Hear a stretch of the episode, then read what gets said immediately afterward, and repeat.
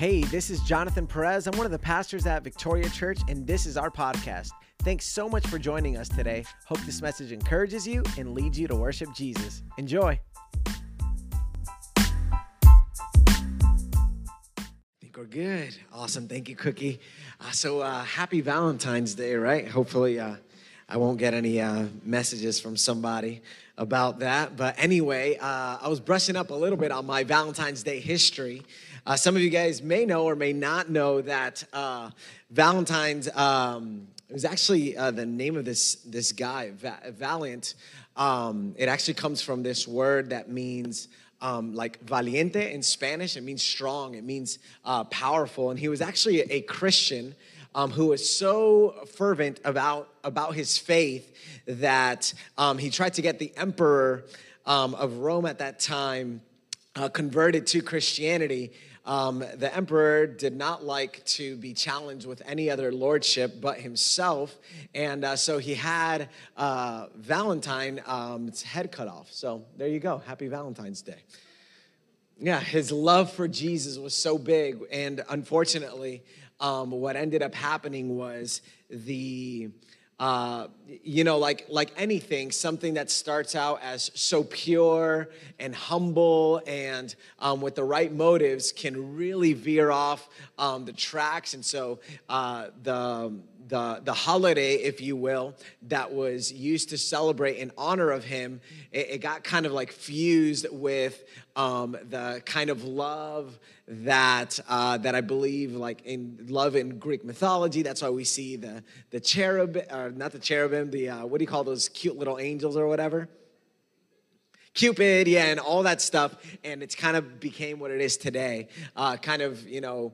Uh, depleted of its Christian roots, but it actually started as a Christian holiday to commemorate the love and the passion that um, that this saint had, right? And this by saint I mean uh, the Catholic Church, as a lot of you guys know, they venerate certain people, certain honorable um, Christians, and they call them saint, and that's how we get the whole Saint Valentine's. All right, so I know that was a little bit of a, of a rough explanation of Valentine's Day, but uh, feel free to, to look it up um, and know that this holiday has actually its roots in a love for Jesus first and foremost. All right, so uh, we are in week uh, kind of six, technically uh, seven if we count um, the first introduction message, but um, but I'm going to be reading from the Christian Standard Bible, and today is week six of a seven-week journey inside of this series called "The True Story of the Whole of the, of the Whole World." And so last week we actually looked at um, Act 5, which was restitution. And the bottom line of this series really has been that the Bible gives us a better story than our culture, right? Some of you guys are like, yeah, I keep hearing that every single week. And, and the reason I say that is so that, you know, it gets ingrained in our head. Uh, but yeah, we have a better story than the, than the story that the culture has to offer. And namely because of one thing, because it's the only story that has a solution, a real solution, a true solution, a solid solution for the chaos that we experience. Unfortunately, as the world progresses, there are advances in technology and science, all these things, and I love it. I love the advancement. But no matter how far we progress, let's just go ahead and agree that as a society, morality, and so many other things, um, it's like we're getting better at making things worse, right? And so I'm not like, you know, Debbie Downer or like, oh, look at that big bad world. No, there are things that have gotten better, and there are some beautiful things happening in our society, um, countering uh, racism, countering, um, you know, just the. Uh, I'm thinking in Spanish, the aplastando of women, the uh, you know the putting down of women. There's a lot of beautiful things, but the thing is, um, we will continue to fight uphill battles um, if we try to seek and pursue the kingdom of God without the King okay? And uh, so that's what the world, in essence, is trying to do. Um, and without Jesus, things are not necessarily going to get better, all right? And so we, we need him. We need Jesus so much in our lives. We can't do it without him. And I highly recommend if this is the first week that you're listening in, uh, I highly recommend you go to YouTube or Spotify or Apple Podcasts and listen to the past six messages because uh, all of this is going to become way more rich. All right, but nonetheless, uh, I will bring you guys up to speed today.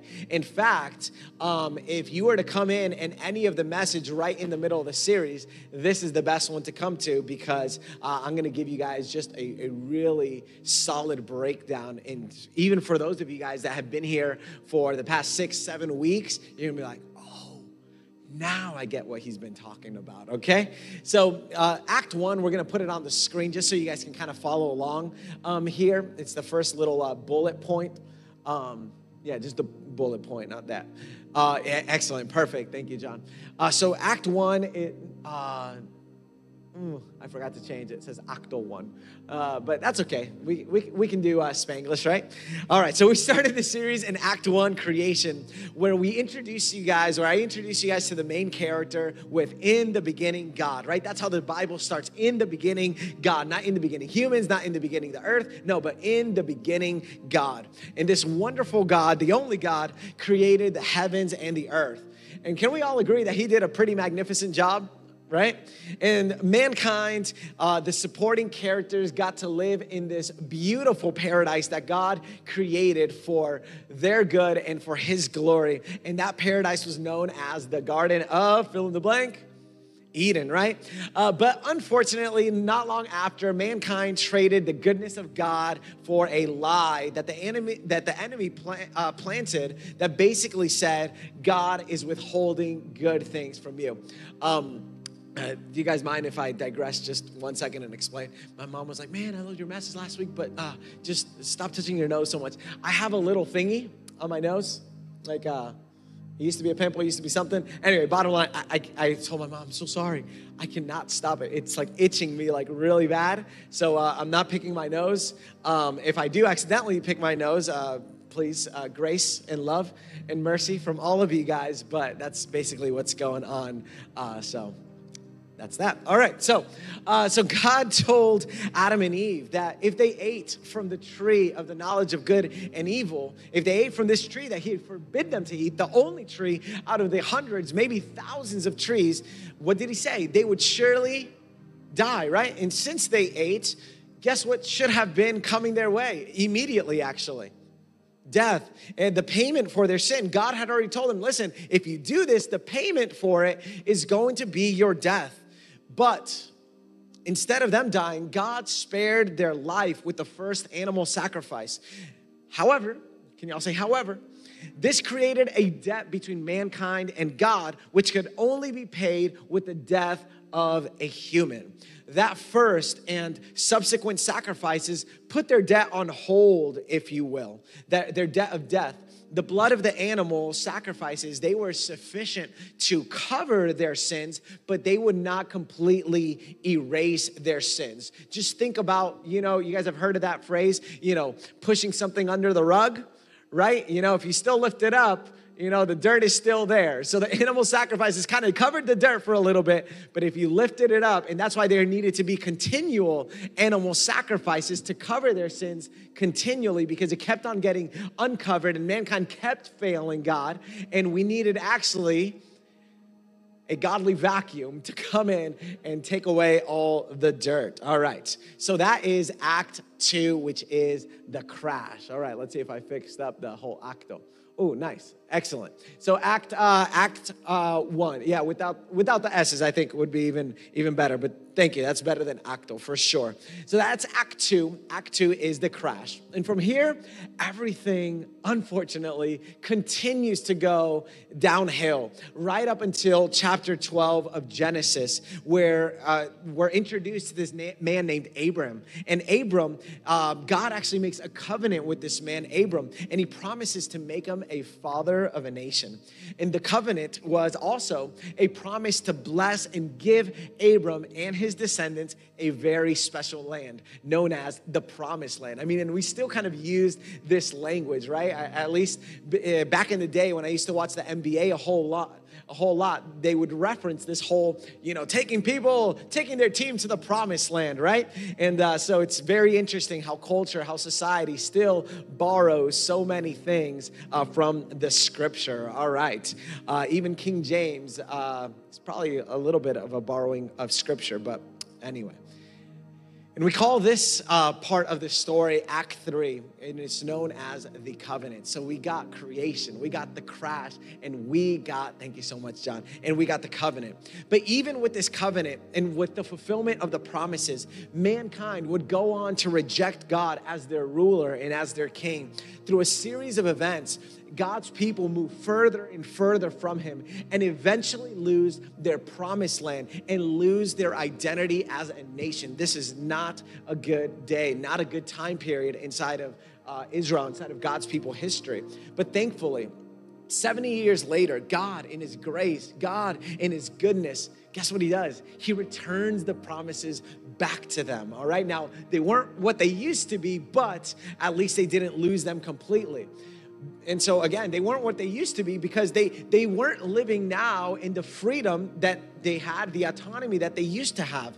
And as we fast forward now to the new testament we see god's people that they they've they've been under the power of of many great nations. And now uh, they're under the power of the heavy hand of rome. And the people of god's desire at this moment in their in the history is it like their desire for the prophesied Messiah, the prophesied Savior, has never been higher, which brings us to Act 4, which is redemption. You guys enjoying this review so far? I know it's, it's the least exciting part of the message, but it's so important. Hopefully, it's making the Bible story come alive inside of your hearts. But anyway, Act 4 is redemption. And so Jesus, he arrives on the scene and he's proclaiming the good news of the kingdom of God. He's saying the kingdom of God has arrived. And what does that mean that the kingdom of God has arrived? Essentially, it means that God has sent Jesus to bring his kingdom, to redeem, renew everything on earth to the way that it is in heaven, to the way that it used to be, to the way that it was in Eden. And God, through Jesus, is restoring wholeness to the brokenness of our world. And let's just say that's some really good news, right? has arrived. And from here, die in our place as the perfect, sinless sacrifice. He was the only human that was perfect and sinless. And He's also known as, as we mentioned, I think in week three, right? The Lamb of God. Here is the Lamb of God to die for the sins of the world. And so Jesus is his death, his resurrection washes away all our sins so as long we believe and we receive. So, as long as we believe and receive Him, we get to appropriate to our lives that forgiveness and that washing away of sins. And as John 1:12 says, but to all who did receive him, he gave them the right to be children of God, to those who believe in his name. Any children of God out there? All right. So, also, hello to the online audience. So glad that you're here. I've not forgotten you, but thank you so much for, for being here week in and week out. And so, my prayer, whether you're online, whether you're here, whether you're watching this live, whether you're watching this in the past, uh, my prayer, um, watching this in the future. Yeah, if you're watching this in the past, wow. Uh, but my prayer is that today you would believe and receive Jesus if you have not already done so. Which brings us today to Acts 6. Some of you guys are like, was that his introduction? Yeah, but don't worry. It's the shortest of the messages that I prepared, okay? So, I'm so sorry. You know when you got a good itch. I'm so sorry. I can't focus. All right. So, before the cross, at Jesus' arrest, his disciples, what happens to his disciples at Jesus' most vulnerable time? Do they stick with him? They do not. They scatter, they leave him, they abandon their leader at his most important, crucial, trying time. But after Jesus resurrects, you know he forgives that completely uh, he is not carrying any any uh, any um, burden any bitterness towards them. In another act of grace as if you know, like God is just always throwing grace upon grace upon grace. And in another act of grace, Jesus appears to his scattered followers, all right? And let me just tell you, this was a crazy, crazy moment, uh, crazy moments, right? He's appearing to them. He's still got the hole in his hands, but he's actually not doing using doors because he is the door. He's walking through walls, and it's just just a scary, epic, beautiful time. Uh, he's cooking up fish, uh, you know um, uh, you know, I don't know, some fish tacos on the beach. Just it's it's beautiful. And so Jesus, uh, he reassembles them uh, and he teaches them about the kingdom of God for an extra 40 days. So, can you imagine resurrected Jesus teaching them about the kingdom uh, before he ascends to heaven? And additionally, while he's still here on earth, within those 40 days that he hangs out on earth, he tells his followers that though he is leaving them, so he's telling them, hey, like I told you, I'm coming back, but I'm leaving, but then I'm coming back again, okay? So, but I'm not gonna leave you alone. Don't worry, I am not abandoning you. And in Acts 1 4, through 5, we're going to see what Jesus tells his people. You guys ready for this? All right, I'm excited about it. Let's go to Acts 1 4 through 5. Acts 1 4 through 5, and then we're going to jump to verse 8. Acts 4 1 through 5. And this is in the New Testament. Uh, you'll find the Gospels Matthew, Mark, Luke, and John. Those are the accounts of Jesus, about the eyewitness accounts of Jesus. And then we get to, um, it's actually the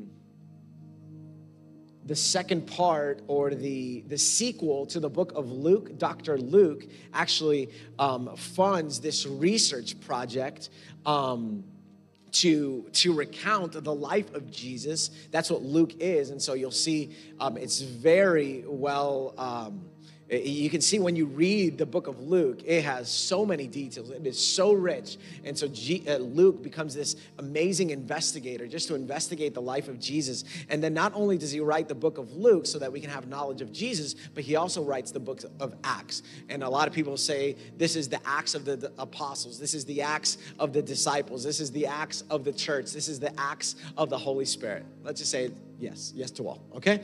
So Acts 1 4 through 5 says this while he was with them and talking about Jesus, Jesus commanded them to not leave Jerusalem, but to wait. Can y'all say wait?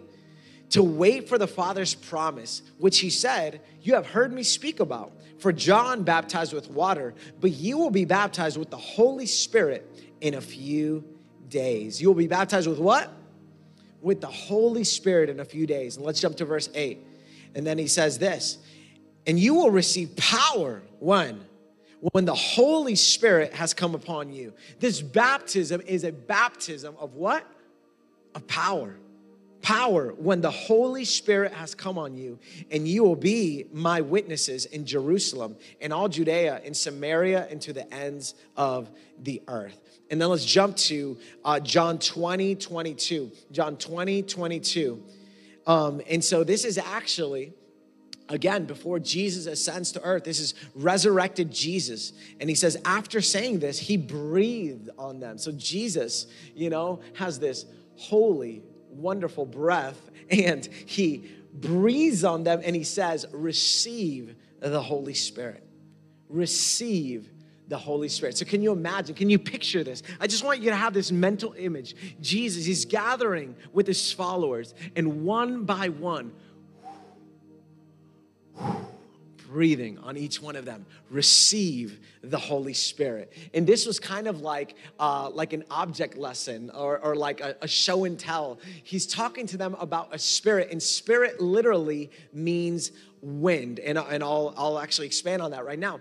The, the word spirit in greek is actually pneuma. Can y'all say pneuma? Okay it's it's it's smelled. It's spelled like uh like uh what's that word?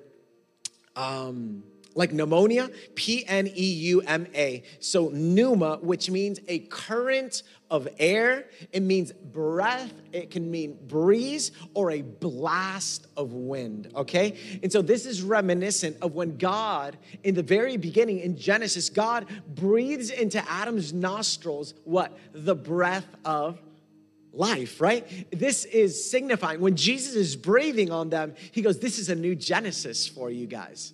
This is a new beginning. They are being born again into a life in Christ, by Christ, and also through the Holy Spirit that actually brought Jesus back to life from the dead. Yeah? And this Holy Spirit is, again, it is literally the Spirit of Jesus, the same Spirit that the scripture also tells us raised him from the dead. Now, how many of you guys have experienced some something powerful, right? Like when I think of powerful, I don't know, I think of a roller coaster. I think of those. You, you guys know those uh I, I'm you'd think I would know this, right? With so much medicine in my family. But those hold, you know, that they do at the hospitals. What do you call those things? Yeah, defibrillator. Yes, it's a good word. Defibrillator. Yes. All right, cool. And so, you know, I mean, that's some powerful stuff. I mean, if you don't need that, that could kill you, right? Like, you, you don't want to use that. And so, this is like Holy Spirit was who raised Jesus from the dead. Can we all agree that that's some power to raise somebody from the dead?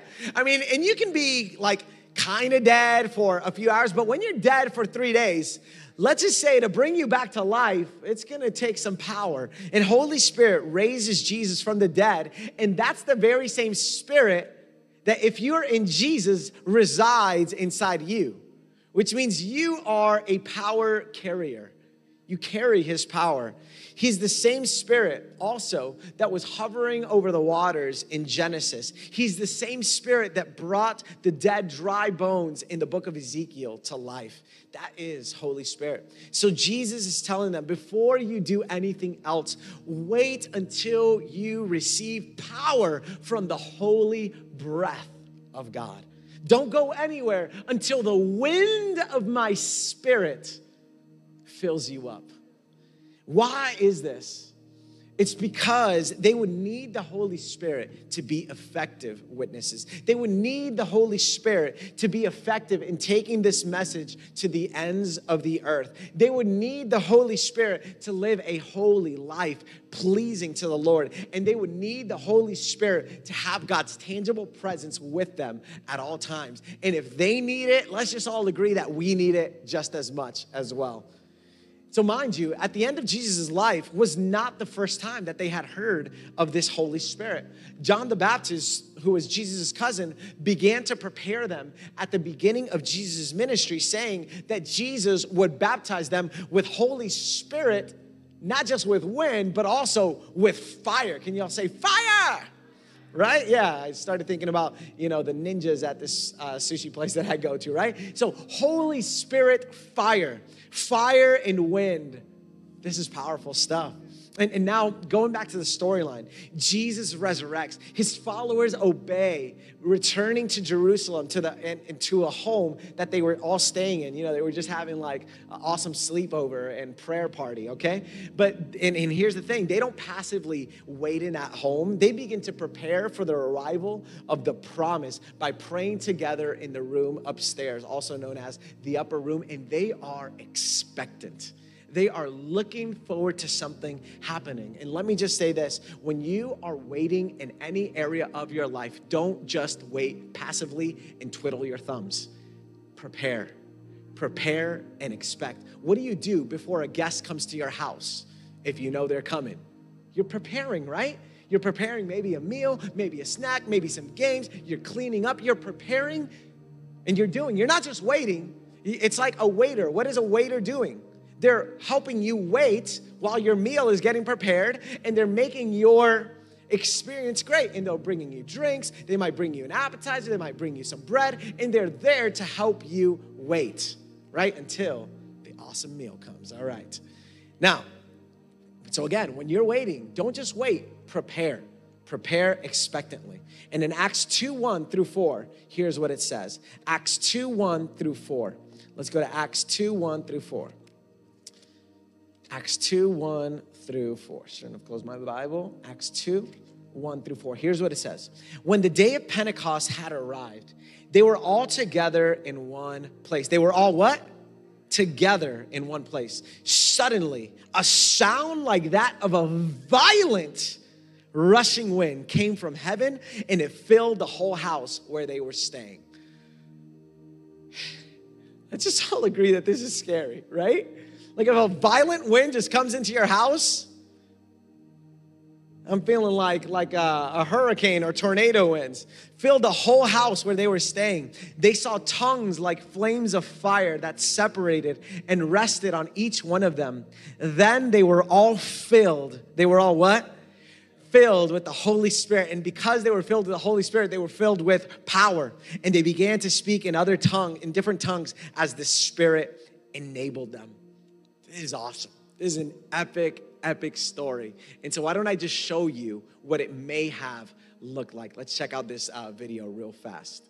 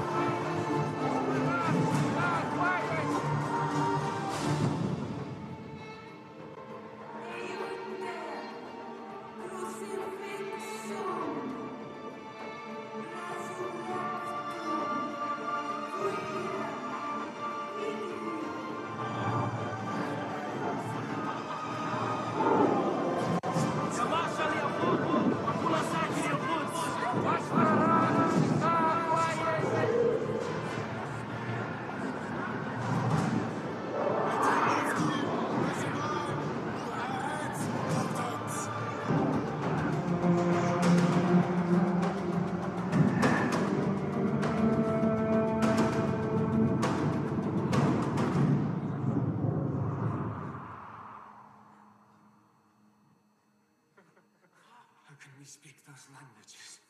The Holy Spirit. He is with us.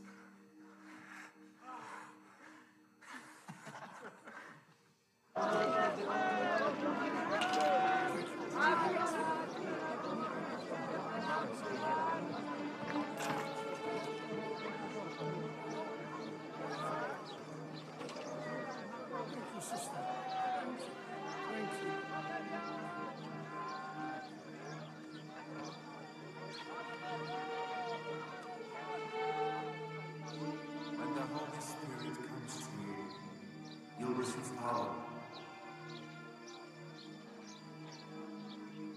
don't have silver or gold, but what I have, I will give you.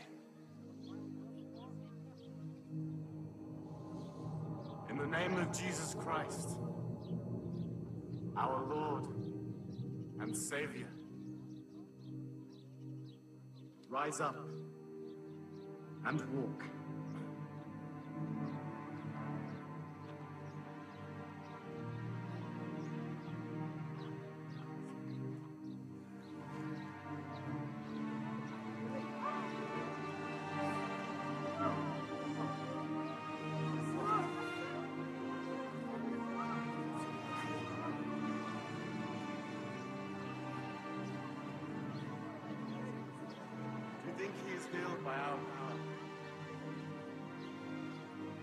Jesus.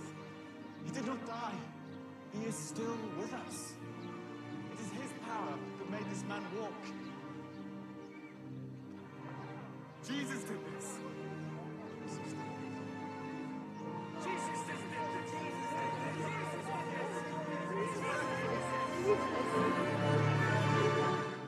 Awesome, right? Isn't that amazing? And so, after God's Spirit comes over the followers of Jesus, they receive power. This is a baptism of power. And this is what the church of Jesus Christ desperately needs. We need less words and more power.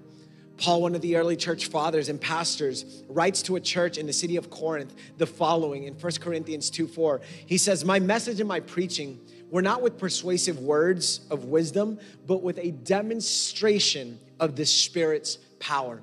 Additionally, Paul writes to a young follower named Timothy the following, which really shows us the need that the church has for power. 2 Timothy 3 1 through 5 says this. Let's go to 2 Timothy 3 1 through 5. If you're using a physical Bible, um, you once you find one T, you'll find the rest of them. They're like all, all the T books are, are together there, okay? 2 Timothy 3 1 through 5 says this, but I, but know this, and tell me this doesn't sound like today. Hard times will come in the last days, for people will be lovers of self, lovers of money, boastful, proud, demeaning, disobedient to parents, ungrateful unholy, unloving, irreconcilable, slanderers without self control, brutal, without love for what is good, traitors, reckless, conceited, reckless, conceited, lovers of pleasure rather than lovers of God. This is a good Valentine's Day verse, right? A lot about love here. Holding to the form of godliness, but denying its power. Avoid these people. So you see what's going on here, and the part I really want to focus on. I mean, this is the society, this is the world that you and I, this is the world that we are raising our kids and we see here, I, I want to put a focus on they, there is going to be a time, and this is a time, where people are going to hold on to a form of godliness, to a form of Christianity, to a form of religion. It looks like Christianity, it looks like religion, but it denies the power. It's a denial of the power of God. You know what this word denial means? It actually means to ignore to disregard, to not pay attention to. It also means this it means to refuse something that is offered. It means that if I were to say to you guys, who wants to receive the power of God? I'm not really sure how many people would just say, yes, me. Or if someone just say, I'm okay. That's, I'm, I'm all right. It's okay. You know I mean? maybe, maybe later, like when I become really, really Christian, that's religion. Like what you're thinking in your head is religion. When I become holy, that's religion. When I start doing better works, that's religion. When, when, I, when I start being good, when God is a little bit more proud of me, when I take this stuff seriously, you're talking religion. God is offering you power, and your mentality, maybe, could be, I'm okay. That's exactly, we become that, we're this. When we say we're okay, we are denying the power. We're saying, no, I'm okay. I'm fine. I'll be okay.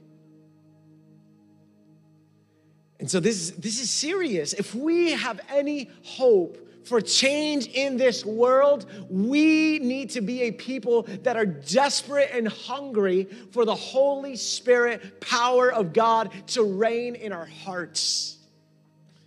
This world needs the Holy Spirit inside of you to come out of you. But you can only give of what you've received. Are you guys tracking with this so far? When the Holy Spirit came, the believers received, the power they received was evidence. Number one, they became bold. Number two, the Lord added to their number. They went from a little more than 100 followers at, in the upper room to thousands in one day. Number three, miracles, signs, and wonders happened. And number four, they became, can we get it on the, on the side screens as well for those online uh, to see it also? And number four, they became a devoted family. After the people receive the Holy Spirit, the church is born. And it's important to note this that the church was not man's idea, it was always God's idea. Let me show you in the Bible. It's the perfect Valentine's Day verse as well. Ephesians 5:25. Ephesians 5:25.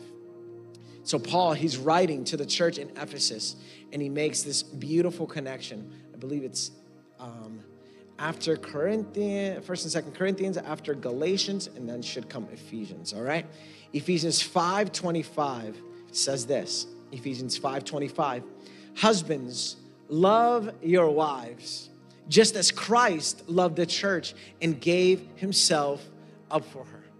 Jesus Christ loves His church. Jesus Christ is crazy about His church, his universal church, his local church, and you are not a church alone. You're a church when you're living on mission with others. Are you guys tracking with that? Jesus loves the church, and the church, as messed up as she can be and is, honestly, let's just all agree, right? That the church can be a little bit messed up, can be full of a little bit of a few weirdos here and there, right? Can be a little bit problematic. The pastor might say some weird things every once in a while, right? Yeah, it, she, she may be messy, but she is still God's bride. We cannot afford to mess with or reject God's girl. That's just not a good day. All right, listen, I mean, I like you. In fact, I like a lot of you. You reject my wife, we got problems. Just saying, you know, just don't tell me if you don't like her. Just because this, the relationship is just gonna be different, right? Heriberto, right? If I started talking weird about your wife, you might like me, but you're messing with my girl. We cannot mess with God's girl.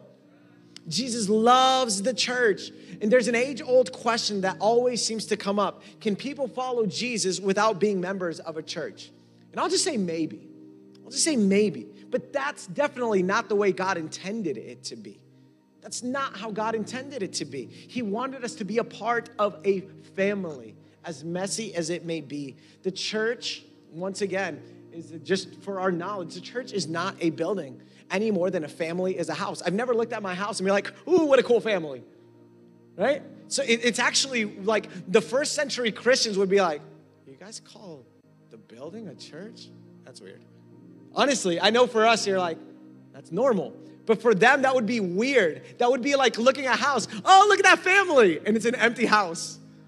That's weird. The church is not a building. Are you guys here? It's not a building. The church is a people together on mission, heading somewhere. The church is a people that gather together to do the following. In Acts 2:42 through 47, this is what the church gathers to to do. Number 1, got a list of 7 here. To hear teaching from God's word together. That's why reading and listening to the Bible together is so important. Not just alone, you got to do that stuff alone, but together is so key. Number two, to fellowship, to break bread and build friendships together. That's why small groups at our church, communion, that family feel, that friendship is so important. Number three, they gathered in the book of Acts, in the Bible. This is, I'm getting this straight from the Bible, not just invention. This is what the church gathered to do. And at the very least, we got to gather and do the same things that the church was doing back then, right? Number three, to pray together. That's why gathering to pray together as a church body is so important. Number four, to support, serve, and be generous and share together. That's why serving in a ministry is so important because it helps us to serve the needs of those around us. That's why giving your offering and your tithes is so important because we can do way more together than any one of us can do separately. Honestly, to number five, when we join forces, forget about it. Number five, to perform miracles, signs, and wonders together. That's why Growth Track is so important to help you find your purpose, to help you find your spiritual gifts, and to help you grow in them. Number six, to attend the temple, the church building, if you will, together. That's why Sundays are so important that you're a part of. Number seven, to worship together. They gathered to worship together. That's why singing in worship is not just an introduction to the preaching or anything like that. No, it is something godly that we are to do. And worship, of course, is more than singing. It's about laying down our lives completely to Him, but it absolutely encompasses singing as well. Like, I don't feel like singing. I don't like singing. That's okay. The Bible doesn't give you a real option. you know, we worship by singing, okay? And uh, it's rare the person that doesn't like to sing or hear music in some way, shape, or form, all right? And here's, here's the thing, all right? And I'm almost landing this plane. You can't do any of these things very well if you're simply following Jesus solo. and not together with the church. You need the church. I absolutely love the church. I've seen the messiness of it. Uh, it's made me cry so much. It's made me wonder, like, why in the world did this happen? But the church continues to be the hope of the world. The hope, the church continues to be the hope of the world. And I saw a vision of the church some time back, and this is what I am still seeing. And I won't be content until I see this vision come to pass in my lifetime and in our city. And I've shared this with a few people. I see a people that are delivered. I see a people full of passion. I see the broken and battered come to life. I see lives being saved and rescued. I see the lonely find a family. I see the depressed find joy. I see the lost being found. I see the overwhelmed find peace. I see the empty being full. I see the confused find purpose. I see people walking in their gifts. I see the demons flee. I see the prodigals come home. I see those with lack finding their fill. I see the physically and emotionally sick get healed. I see those that feel like failures find fulfillment for the first time in Him. I see the dissatisfied experiencing true pleasure for the first time. I see those full of shame find their covering and confidence in Him. I see a humble and a bold generation rising up. I see them extending the love and power of the kingdom of God to our world. I see the discouraged finding hope. I see strongholds and chains and addictions breaking. And I see the defeated finding victory. And that's why Victoria Church exists to see this vision happen.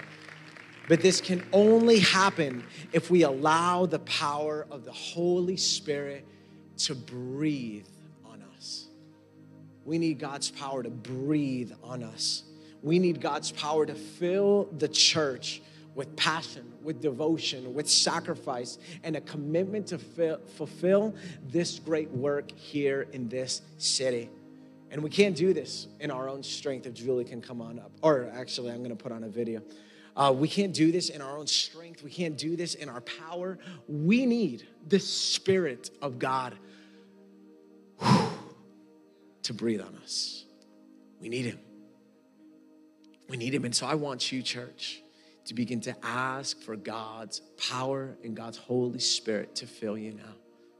This is not a moment to deny the power, to simply say, I'm okay. This is a time to cry out.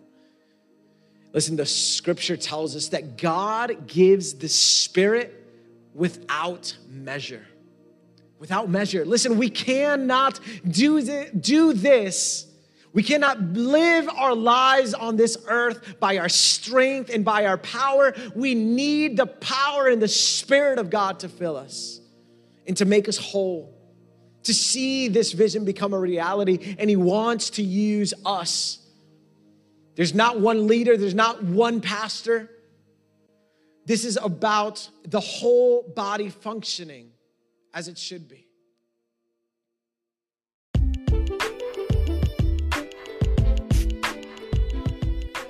Thanks again for listening. We trust that God spoke to your heart today. If you enjoyed the message, I want to encourage you to subscribe. That'll ensure you receive this podcast conveniently and automatically every week. Additionally, one simple way you can help us get this podcast to many more ears is to leave a five star review. It'll take you about 30 seconds to do so, but will extend our reach significantly. Lastly, if you want to know how you can continue to support this ministry, one of the best ways is by giving a gift at victoriaoffering.com. It's because of your generosity that we're able to give away so many of our resources free of charge. Once again, from the bottom of our hearts, thank you for your support. We're praying that the God of abundance would continue to bless you through and through.